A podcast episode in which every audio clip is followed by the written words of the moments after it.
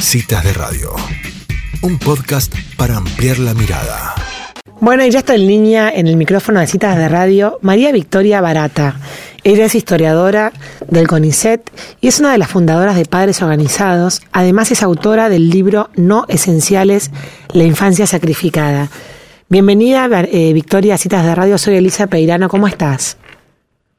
Hola, ¿qué tal, Elisa? Buenas tardes. Muchas gracias por invitarme. La verdad que era un pendiente para nosotras hablar con vos, Victoria, de, desde el principio de año que estamos con el tema de la educación, así como monotemáticas. Y realmente queríamos dejar esta entrevista para un momento especial como este, en el cual creemos todavía que hay que seguir hablando de educación, porque las clases no volvieron, a pesar de lo que a veces la opinión pública cree que le dicen los medios, ¿no? Sí, la verdad es que mm, en general, en la mayoría de las provincias, eh, digamos, las escuelas están en teoría abiertas, pero lo que sucede es que, sobre todo para los chicos más vulnerables y además en las escuelas públicas o en las escuelas privadas con alto nivel de subvención, en donde también hay la matrícula es muy alta, los protocolos o a veces la desidia también hace que la presencialidad sea bastante simbólica, inadecuada, insuficiente. Entonces, bueno, hoy, digamos, la escuela abierta plenamente es, digamos, un privilegio de, pocos o de, de, algunos distritos y de algunos sectores socioeconómicos.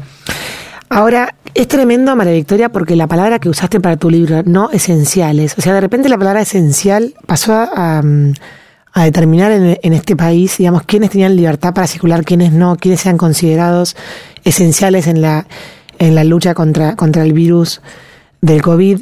Y de repente nos dimos cuenta, a medida que van pasando los meses, que la infancia y los niños realmente no estaban en ningún plan de ningún tipo del gobierno, ¿no? ¿Cuándo fue, cómo fue el proceso tuyo para darte cuenta de esto y justamente que te llevó a fundar Padres Organizados? Em, empezó un poco con el, eh, antes del tema educativo, con el encierro de los chicos, porque en marzo cuando empieza lo del ASPO y, no, no, había mucha información, pero sí había información internacional de que el aire libre era el lugar bastante, digamos, más seguro para, para, estar. Y también estaba quedando claro que afortunadamente eh, este virus no era especialmente letal con los chicos. Eh, o sea, no, no era letal en la medida en que lo es, o en el porcentaje, la magnitud en que lo es con los adultos mayores. Entonces, eh, empecé a ver que en la, digamos, casi todos los países, te diría, salvo España, y en donde hubo un problema por tener confinados a los niños un mes, el gobierno pidió perdón, no, no era una medida esto de prohibir la salida recreativa de, los chicos.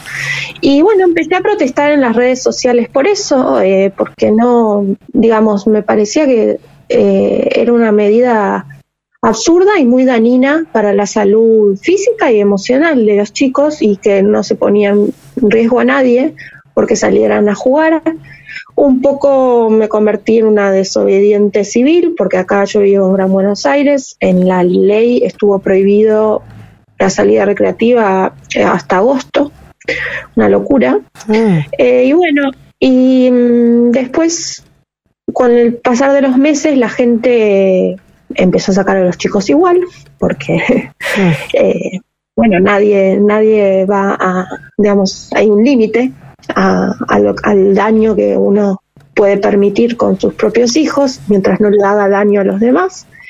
Y, bueno, y a mediados de año se me empezó como a despertar el, otro tema de que el otro derecho de los chicos que estaba siendo vulnerado, mm. que era la educación. Y empezó a llegar evidencia también del mundo, ya abrían los colegios en parte de Europa, en parte de Asia, y bueno, decían que los niveles de contagio en las escuelas eran bastante bajos, obviamente no es, no es que sean nulos, pero eran bastante bajos. Em, y bueno, y se reafirmaba esto de que los niños no eran pacientes, digamos, de riesgo en general, y eh, no eran súper contagiadores tampoco. Entonces, bueno, en, las redes sociales empezó, a haber un grupo de gente que hablaba de esto y bueno, una de estas madres armó un grupo de WhatsApp y así surgió. Empezó padres organizados con una carta pública. Y bueno, ya es un año. Y ya se cumple un año. Claro.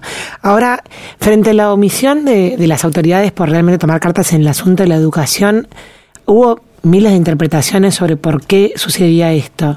Vos que estás tan metida en el tema y, bueno, y has, has, seguido de cerca todos los, que son los, los planes jurisdiccionales y de todos los protocolos y demás, ¿cuál es para vos la explicación de fondo de por qué seguimos todavía hablando de estos temas cuando ya se ha mostrado en el mundo que la educación es fundamental, o sea, que la escuela es fundamental, que la presencialidad es fundamental y que los niños, o sea, hay que protegerlos desde todo punto de vista, no solamente desde el no COVID? Em, yo creo, bueno, primero hay una explicación como más general que eh, la región más afectada por el cierre de escuelas es América Latina. Creo que en América Latina, em, digamos, la educación no se percibe como algo valioso, solo para, o sea, es algo valioso solo para quienes tenemos el privilegio de poder pagar una educación, de, digamos, de mayor calidad, etcétera. Pero para la mayoría de la gente eh, es como, bueno, eh, lo que hay, ¿no? A veces o, se pierden muchos días de clase o, la, digamos, las pruebas PISA muestran que nuestro país tiene un nivel educativo bastante bajo. Entonces, como que como si eso no, no, no tuviera valor en general en la región. Argentina es una excepción, digamos, en ese sentido, porque es el único lugar en donde se produjo este movimiento de padres tan grande. O sea que todavía hay cierta, digamos, cierta conciencia de que eh, la educación tiene su valor y aunque no sea, digamos, la óptima, eh, hay que defenderla. Entonces, primero creo que hay un tema ahí. Eh, segundo, creo que el gobierno primero el ministro de Educación estaba muy alineado con los gremios docentes.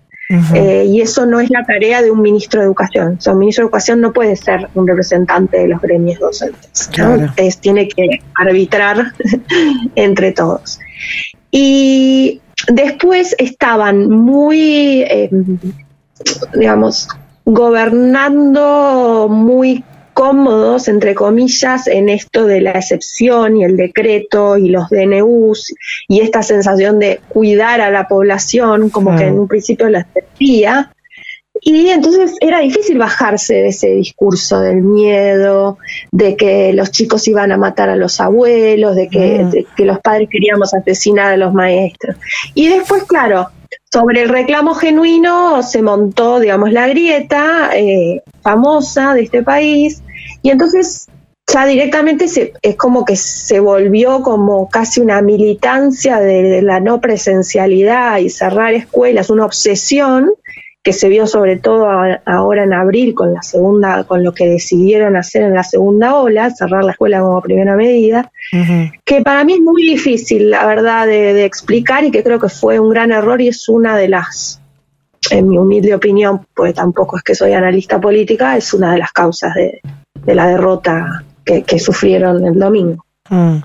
Sí, vos sabés que, que, bueno, acá yo coincido con esa mirada porque, sin embargo, no fue tan tan comentado en el, en el, digamos, en los análisis de la explicación de la derrota del oficialismo, pero estoy convencida que fueron los padres también los que han visto el daño en sus niños de, de esto de suspender sin ningún plan organizado para no es que, que hay una, una predicción de futuro. Eh, esto de ir a la escuela semana por medio y demás, claramente yo creo que es algo que impactó eh, negativamente para el gobierno, ¿no? Y no lo pudieron leer a tiempo. Para mí, para mí fue clave porque primero ellos interpretaron mal el, movimiento. Ellos veían que el movimiento eh, estaba muy reflejado en los medios con padres de escuelas privadas, lo cual es cierto, pero lo que no veían es que el, cierre de escuelas afecta sobre todo, en mayor medida, a los sectores más pobres. Mm. Eh, y esas madres eh, que están en cierto nivel de pobreza ven el daño en sus hijos. Son las que, sus hijos son los que menos clases tienen. Todavía hoy tienen quizás una semana sí, una semana no, dos días de clase, ¿no? Y no solo ven el daño en sus hijos, sino que ellas mismas tuvieron que dejar de trabajar. Porque si, si los chicos no van al colegio, las madres, y eso están las cifras, o sea, el desempleo en las mujeres creció muchísimo y en las mujeres jóvenes, madres con niños pequeños, más todavía. Eh, dejaron de trabajar o trabajan menos o tienen que dejar a los chicos al cuidado de un vecino y pagarles a ese vecino quizá lo mismo que ganan en su trabajo informal. Y la paradoja también es que eh, lo que pasó en, en, Gran Buenos Aires con Capital es que muchas de esas madres del conurbano se iban a trabajar a Capital, dejaban a su chico con el vecino o sus hijos con los vecinos o cuidándose entre los hermanitos, llegaban a Capital a trabajar y las escuelas estaban abiertas. Mm. Entonces, esta sensación de exclusión eh, se, la, se la perdió el gobierno por creer que solo, digamos, que el reclamo, que está bien, visiblemente, eh, una, no sé, mi hija está entre los privilegiados en, en, este, en este país con este nivel de pobreza, etcétera, pero bueno, no es que uno lo hace, yo hoy ayer ponía en Twitter, si hubiera, a veces la gente me dice que lo hago por mi ombligo, mi hija, si hubiera tenido que hacerlo por solo por mi hija este año, y no sé si hubiera hecho tanto, o sea, porque, digamos, me podía arreglar de a mi manera. La conciencia de de, los, de cómo se vulneran los derechos de la niñez en general y la conciencia de, la pobreza que tiene este país, sobre todo infantil, y del rol crucial de la educación para poder paliar esas desigualdades, es lo que nos, me movió a mí y movió a mucha gente, no solo sus hijos. Aunque fuera, aunque es totalmente válido también moverse por, por tu hijo, o sea, sí, totalmente. ¿qué, otra cosa más noble que, eso. Totalmente. Victoria, ¿y qué pasa con el tema de los terciarios y las facultades? Que también siguen hoy las, las universidades por Zoom y no han vuelto a la presencialidad. ¿Qué, está pasando ahí? ¿Por qué? Porque yo entiendo que en la primaria y secundaria están los padres en un reclamo, como decíamos recién, súper genuino y, y bastante visible, lo han logrado eh, instalar en los medios. Pero hay todo un rango, digamos, de juventud que está formando por Zoom que no, pareciera que no se ha podido organizar en reclamo de su su presencialidad, ¿no? Sí, eso es una pena. O sea, había un, digamos, pre-vacunas teníamos un problema que es que en la población que asiste a terciarios universitarios, eh, hay, universidades, hay, hay, más pacientes de riesgo.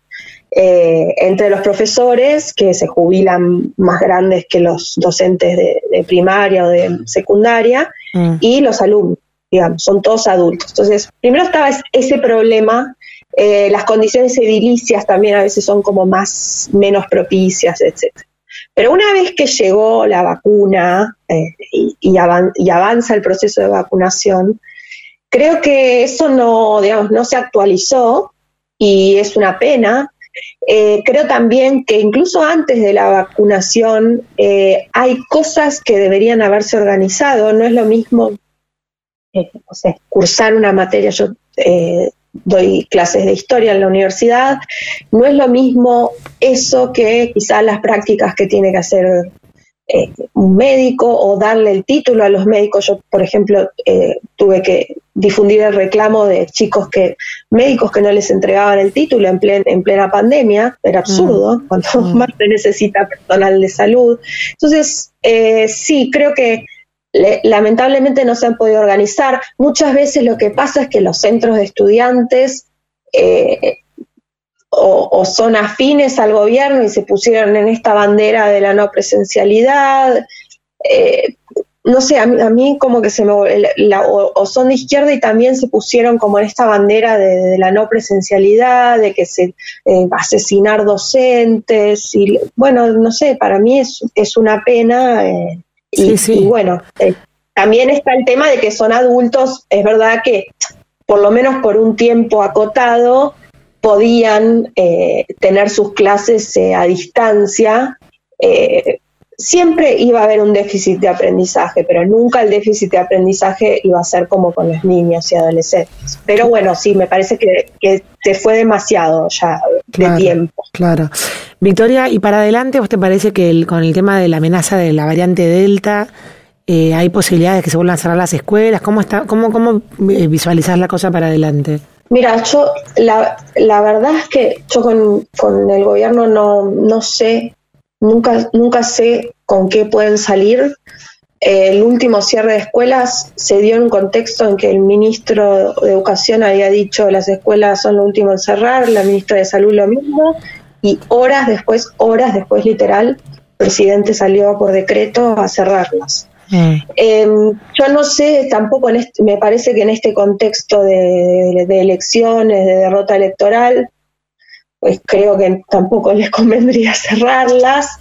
Em, y, y, bueno, ya después yo no sé, o sea, yo no puedo predecir el futuro de, de cómo las variantes y todo. En Estados Unidos, que es el lugar que está donde la variante Delta, digamos, circula con, con fuerza, en la discusión no es si cerrar o no la escuela, la escuela se abrió igual con la variante Delta, la discusión está en si los chicos tienen que usar barbijo obligatoriamente o no, mm. y si hay que eh, eh, en menos de 12 años y, eh, y, eventualmente vacunarlos o no. Entonces, no, ya no se discute si las escuelas, por lo menos ahora eh, no se discute si la escuela se cierra o no. Entonces, yo creería, quiero creer que no, pero la verdad, estamos en Argentina, no, no, no sé, eh, espero que no, espero que la gente haya aprendido, pero todavía, viste, hay miedos, hay cosas que es muy difícil de contrarrestar, o sea, si mm. la información desde el gobierno es una, es muy difícil, eh, por más redes de padres que existan y todo, sacar esos preconceptos, esas cosas, esos miedos. Eh. Muchos padres no saben que, por ejemplo, el COVID es, digamos, es menos para un chico, digamos, sano, ¿no? ¿no? No estoy hablando de, por supuesto, los chicos con comorbilidades, eso es otra cosa, pero para un chico sano, muchos padres no saben que el COVID en realidad eh, es menos letal que la gripe común, mm. ni hablar que la bronquiolitis. Mm. O sea, y, y otros, o los rino, ciertos rinovirus, o sea, y nadie dejó de mandar a sus hijos al colegio por esto.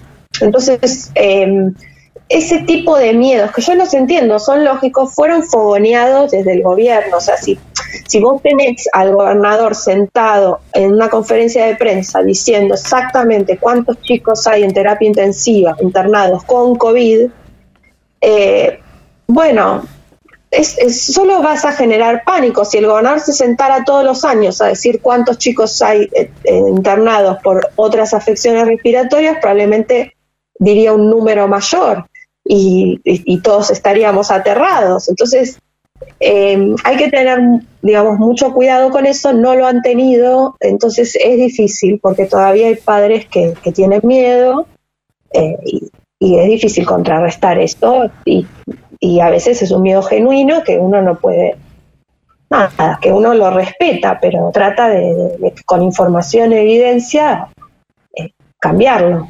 Claro.